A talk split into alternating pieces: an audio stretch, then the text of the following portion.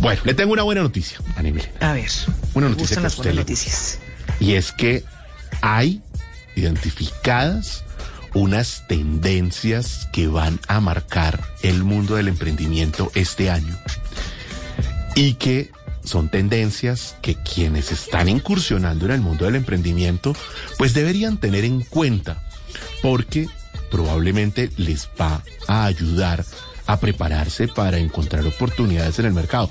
¿Quién dijo que la pandemia es necesariamente negativa para todos los negocios? No. Hay No. negocios que le han logrado sacar provecho a la pandemia, Sí. que se han, como dicen, reinventado.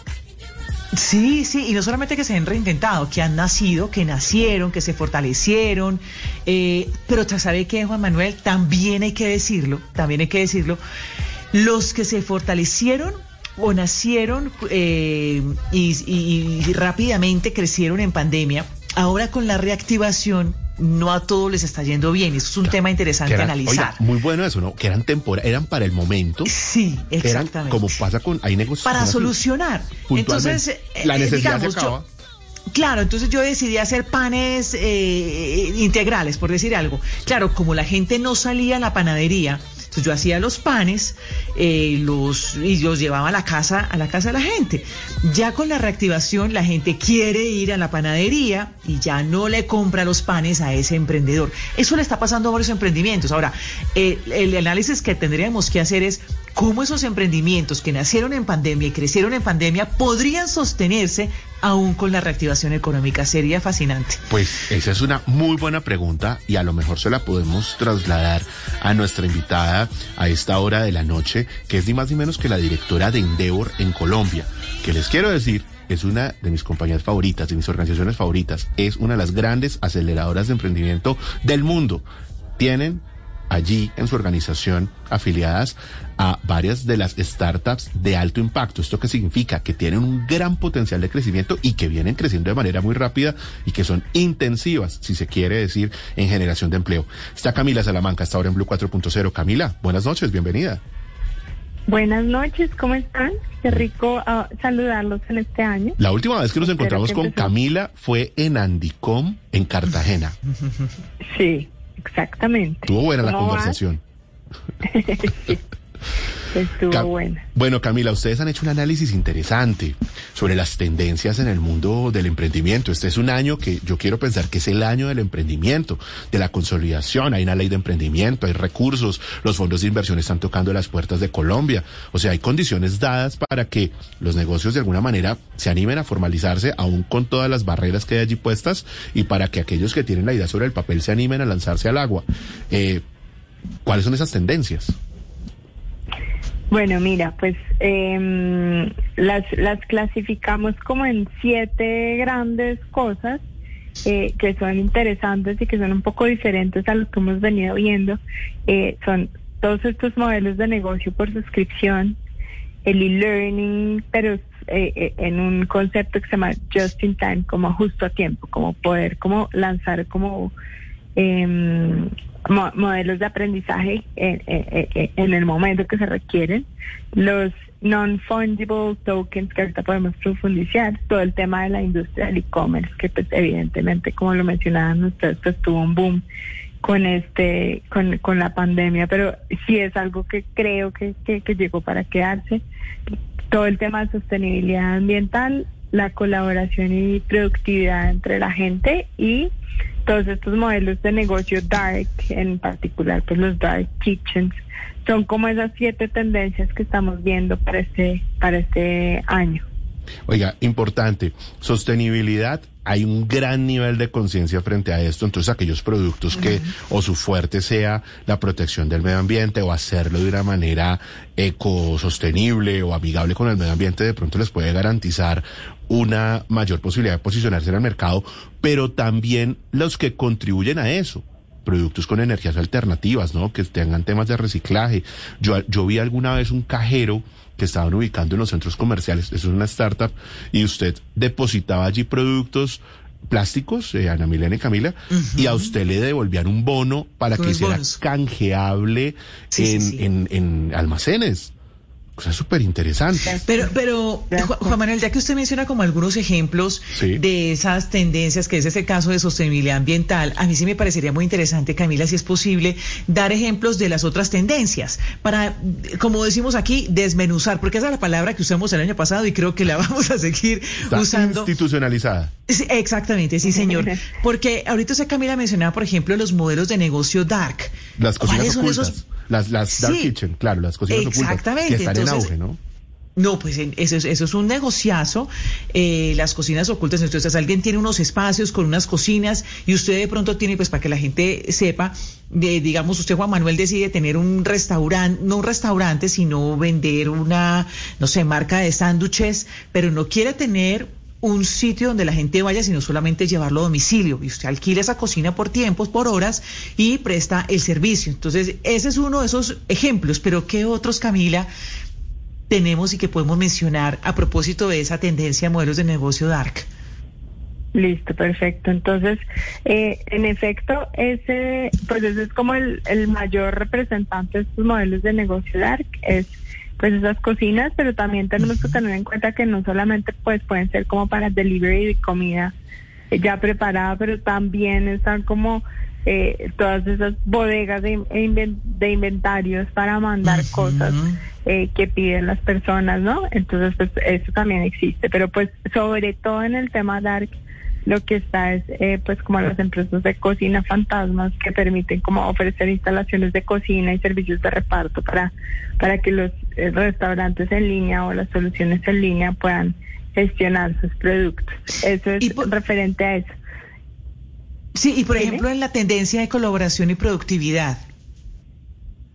Sí, entonces básicamente acá lo que es clave es que eh, eh, siempre pues existen como estos softwares que, que facilitan la operación, la continuidad de cada negocio y que van a ser indispensables para el trabajo que se está dando. Entonces, ¿qué es lo que se está viendo? Que eh, esta, colaboración y productividad juega un rol muy importante para, para las organizaciones y que hay compañías, por ejemplo, donde esa colaboración no solo sea adentro de las entidades, sino colaboración entre como diferentes entes eh, que permitan hacer mejor el trabajo, que, que permitan como exaltar como em, características de alguna empresa, etcétera. Entonces, por ejemplo, eh, tenemos em, una empresa en el portafolio que se llama Fluid, que ha logrado hacer estrategias de colaboración entre conectar, por ejemplo, creadores de contenido o influenciadores para que puedan eh, promover eh, y mercadear eh, productos de las compañías y todo esto se puede hacer de manera colaborativa alrededor del mundo y de manera además pues, virtual, eh, que lo que pues, permite como que sea muy exitoso este tipo de modelos. Entonces, eh, este es un ejemplo de cómo, digamos, puede haber estrategias de colaboración entre los influenciadores y una empresa para promover un producto, una idea, un negocio ese tema de la economía colaborativa es una gran oportunidad para solucionar muchos problemas que hoy aquejan a la sociedad. Y hay otro que usted menciona, que yo también creo que es una gran oportunidad para los emprendedores, que es el de los modelos de negocio por suscripción. Oiga, Ana Milena, que aquí lo hemos conversado, que tiene que ver con los gastos hormiga, ¿no? Uno se suscribe, uno le dice sí a todo y después cuando se arrepiente, vaya y sálgase. Cuando está haciendo cuentas. No, gastos hormiga, claro, Camila, porque como eso es de 5 dólares en 5 dólares, cuando usted va y suma, tiene 100 dólares mensuales de 5 en 5. Y después usted va y sálgase. Es, muy buen negocio realmente. Y ahí había muy de cerca también un modelo que no sé si usted recuerda, Ana Milena, y era el de las, el de los eh, modelos sorpresa, como que usted se suscribía y a usted le llegaba un detalle sorpresa sobre algún producto. Funcionaba muy bien con libros. Tuvimos acá ¿Se acuerda el emprendimiento, el de las cajitas de libros? Sí, uno de libros. Cerró. Uno, uno de libros que, que entre otras cosas, en estos días leí que... Ay, sí. Sí, sí y sabe que en este mes que pues apenas, eh, que, que pues, vamos un poco más de la mitad, me he enterado de tres emprendimientos que han cerrado. Y creo que tiene que ver con lo que estábamos hablando ahora. Vámonos para allá, vámonos para allá, porque es un tema interesante. Sí, porque Camila, estábamos hablando ahora de cómo hay algunos emprendimientos que tomaron mucha fuerza o, nacieron en medio de la pandemia, pues por la necesidad, ¿no? De muchas cosas. Entonces, de digamos en el caso de los libros, si usted no iba a las librerías, pues había gente que le mandaba los libros y entonces el emprendedor o la emprendedora era una era una, una, mujer muy joven además, decidía que usted le mandaba cada mes por suscripción un libro, pero además con un detalle adicional. Eh, tenemos entonces los que deciden mandar los mercados orgánicos, eh, tenemos entonces también los que por ejemplo fabrican pan de bonos y también llevan los pan de bonos a la, a la puerta de la casa, pero con la reactivación la gente sale a las librerías, los compran, o la gente sale a la panadería, compra sus productos y varios emprendimientos han muerto con la reactivación económica. Eh, ¿Cuál ha sido, digamos, la, la experiencia de, de, ustedes a propósito de eso? Eh, pues mira, en efecto ustedes tienen razón sobre eso, es que hubo como un, como te diría, un como un boom, un pico, un ciclo en el que evidentemente pues cuando la persona no podía salir pues definitivamente terminó comprando mucho más y si algunos emprendimientos vieron como ese bajón después cuando digamos que la vida volvió un poquito a las calles en términos de que pues la gente ya no estaba obligada a pedir algo. Entonces eso es un fenómeno que ustedes tienen razón, pasó. Pero dicho eso, pues yo sí creo que se quedó de todos modos en el en el, digamos, en los hábitos, por lo menos de un segmento de la población, el seguir adquiriendo algunos bienes eh, con el e-commerce, ¿cierto?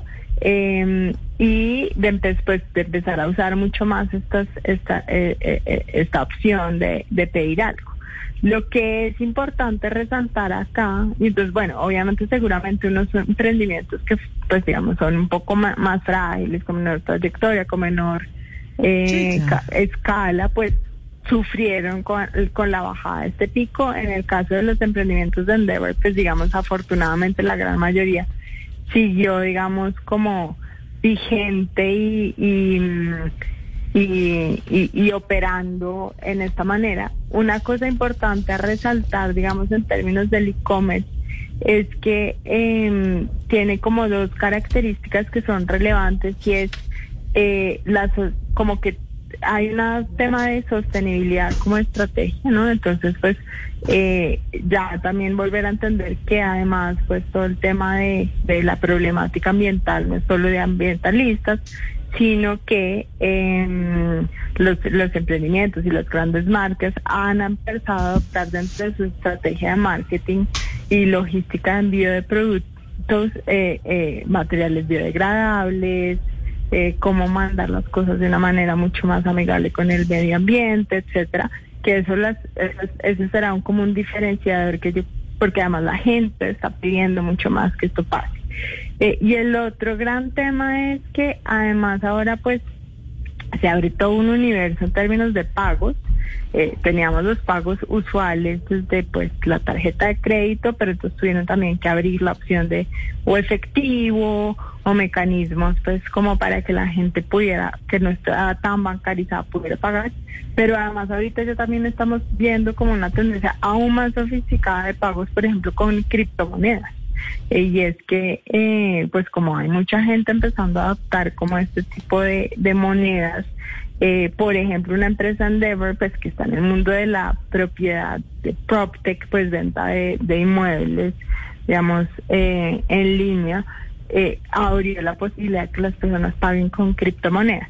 Entonces, digamos que a, a, su, a su pregunta, claramente sí la gente volvió a salir a la calle, pero definitivamente creo que, que, que el e-commerce llegó para quedarse y que se va a empezar a transformar de muchas maneras eh, para satisfacer las necesidades del cliente y esas novedades del mercado.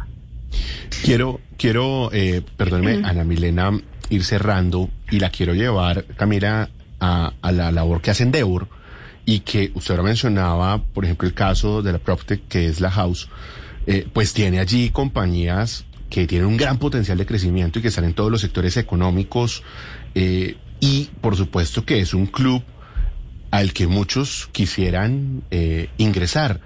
¿cómo pinta este año? Hay compañías ahí que están en sala de espera y que estarían próximas a ingresar en Devor. Ojalá cuéntenos cuáles. Sí, pues mira, eh, estamos muy contentos porque realmente se ve un dinamismo interesantísimo en el ecosistema. Eh, eh, son años como increíbles de surgimiento de muchos, muchos, muchos emprendimientos interesantes. Muchos de esos resultantes como de esas, eso que llaman como o la rapimafia o como que se empezó a ver ese efecto multiplicador de emprendimientos que ya hoy son grandes, que han, que han, digamos, sido exitosos y que de ahí salen personas que o trabajan, pues que trabajan ahí, quisieron emprender y tienen esta experiencia en volver a emprender. Entonces, eh, estamos viendo bastantes empresas interesantes en el pues en, en el pipeline de compañías. Eh, digamos que ahorita diga, estamos como, como trabajando con varias, que algunas están en, todavía en etapa temprana, pero así como de que me acuerdo en la cabeza, pero no, no excluye muchas otras. Está, por ejemplo, Muni, está, por ejemplo, 30, está, mm, bueno, en serio, como que hay una cantidad importante de compañías on Top, por ejemplo, es otra compañía. Ah, On Top la de Julián Torres, aquí, ha estado Julián. Exactamente. Eh, es, pues, o sea, como que realmente hay varias ahí como en, eh, eh, o en la mira o en el pipeline con las que estamos trabajando. Y, y, lo que es súper interesante, que hace poco estuve como en un evento como de, de ecosistema y de inversiones, es, es eso que les digo, es ver como que ya se siente como un ambiente de emprendimiento eh, interesante y de gente muy interesante queriendo meterle la ficha eh, a soluciones innovadoras para problemáticas del país y, y, eso es muy gratificante. Como tú dices, el 2022 debe ser un año del emprendimiento y yo insisto con mi discurso probablemente que ya viste en Andicom, es que estoy convencida que el emprendimiento será una de las maneras más relevantes de, de, dinamizar la economía y de, y de que el país eh, salga adelante, se generen empleos y, y, y veamos como ese recrecimiento económico y repuntando y, y, y siendo eh, más sostenible. Camila, yo quisiera cerrar pidiéndole un favor especial y es ayúdame usted a identificar cinco emprendimientos que usted diga, estos cinco emprendimientos yo creo que pueden ser unicornios colombianos. Eh, estas cinco compañías se podrán convertir en unicornio en los próximos años. ¿Cuáles cinco usted cree que serían? Bueno, pues, pero acá digamos que no me comprometo simplemente porque me lo estás preguntando. Sí, los cinco emprendimientos según Camila Salón. eh, después digo, no excluyo otro que se me haya podido olvidar en el camino, pero mira, ahorita pues digamos que está, por ejemplo, la house que te lo mencioné, está Tool, y esto lo digo pues digamos por las recientes inversiones que han recibido y las valoraciones en las que están, pues uno pensaría haciendo simplemente la matemática que podrían llegar a esa valoración del billón de dólares. Está la house, está Tool, está... Mm, eh, se me escapa en este, Avi eh, tres. está Chipper eh, y yo pensaría que Fruano también puede ser otro Cinco, cinco emprendimientos colombianos que podrían ser unicornios, que para que los oyentes lo sepan, pues son aquellos que en muy corto tiempo, muy rápidamente superan eh, lo que llaman el equity, ¿no? La valoración de más de mil millones de dólares. Un ejemplo de ellos es Rappi, y dice Camila Salamanca, La House Tool, Javi, Chipper y Fruana. Pues Camila, muchas gracias por acompañarnos esta noche aquí en Blue 4.0. No, gracias a ustedes por la invitación. Espero charlar con ustedes más a menudo. Claro que sí, está en su casa, se lo sabe, aquí tenemos muchos bueno, un abrazo. Siempre bienvenida. Ya regresamos.